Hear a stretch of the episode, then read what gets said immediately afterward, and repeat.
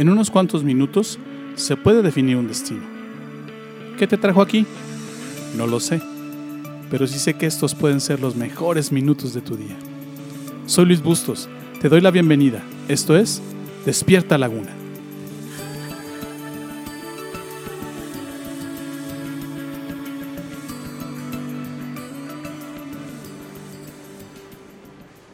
Vive la vida. Este es uno de los pilares en los que se fundamenta nuestra comunidad virtual de Iglesia de la Laguna. Durante esta semana y las dos que vienen, te voy a estar compartiendo sobre cada uno de estos pilares. ¿Qué es lo más importante para ti en la vida? Te aseguro que apenas te hice esta pregunta pasaron por tu cabeza varias cosas, pero tal vez nunca te habías puesto a pensar en esto. Sin embargo, lo tengas claro o no, hay cosas de la vida que son las más importantes para ti y son las que rigen tu ruta y decisiones.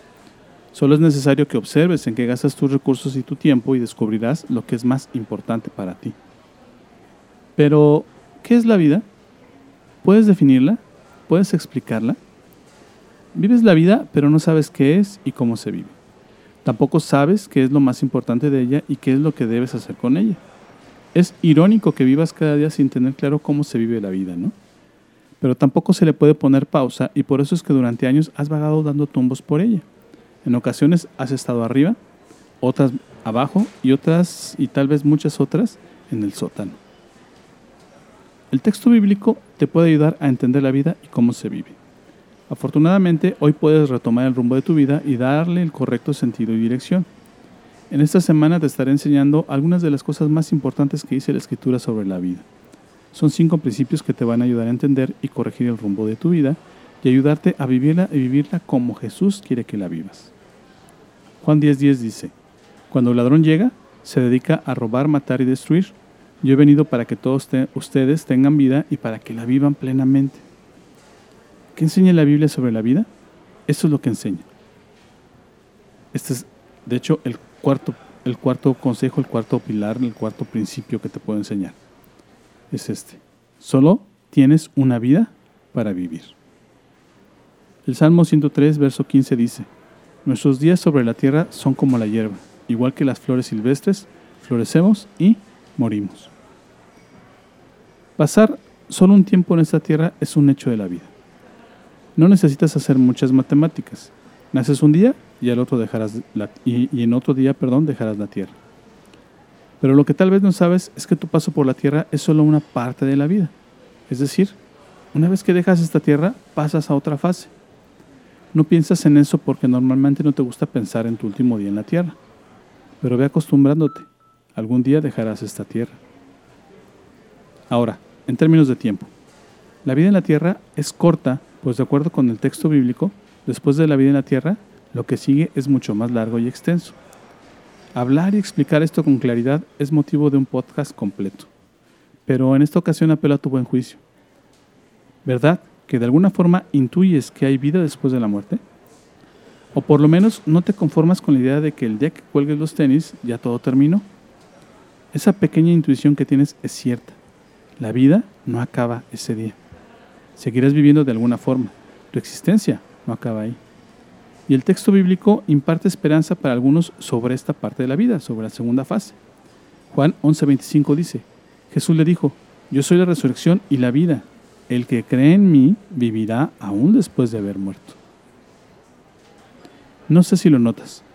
Tu tiempo en la tierra más lo que sigue después de la tierra, ambos, ambos tiempos suman una sola vida.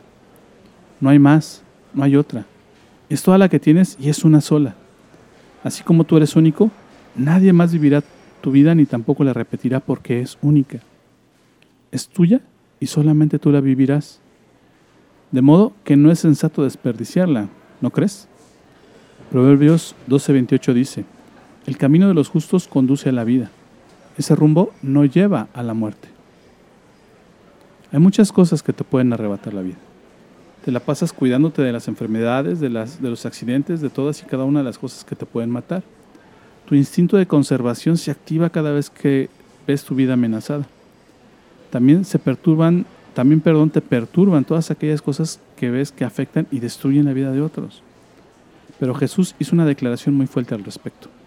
Mateo 10:28 dice, No teman a los que quieren matarles el cuerpo, no pueden tocar el alma. Teman solo a Dios, quien puede destruir tanto el alma como el cuerpo en el infierno. Solo tienes una vida y esa vida solo Dios te la puede quitar. No es amenaza, es un hecho de la vida. Solo el que te ama y te creó tiene la capacidad de tomar tu propia existencia. La buena noticia es que eso no sucederá si tú vives tu vida de acuerdo con los principios y propósitos para, para los que Dios, Dios te creó. ¿Cómo se hace eso? Aprovechando en este tiempo que vives en la tierra la gracia y el favor de Dios que, que extiende para ti a través de Jesús. Te lo repito. ¿Cómo haces esto? Aprovechando en este tiempo que vives en la tierra la gracia y el favor de Dios que se extiende para ti a través de Jesús. Romanos 6:23 dice, pues la paga que deja el pecado es la muerte, pero el regalo de Dios da, el regalo que Dios da, perdón, es la vida eterna por medio de Cristo Jesús, nuestro Señor. Aprovechar el favor de Dios en Jesús hoy te ayuda a vivir correctamente toda tu vida. En la tierra y después de la tierra, abrazar a Jesús es el principal y más importante propósito y principio de vida. Ese es el camino de los justos. Hacer hoy un compromiso con Jesús, un compromiso a confiar en Él y vivir la vida de acuerdo con su ejemplo y sus enseñanzas. En esta vida, obtienes su ayuda para vivir en esta tierra rota y desconfigurada, pero también serás beneficiado después con el favor de una vida eterna y espectacular al lado del Señor. ¿No te parece esta una mejor manera de vivir tu única vida? Solo tienes una vida para vivir. Es extensa y compleja, pero de la mano de Jesús la vives correctamente siguiendo los principios y propósitos con los que Dios la diseñó y configuró. Piensa en esto.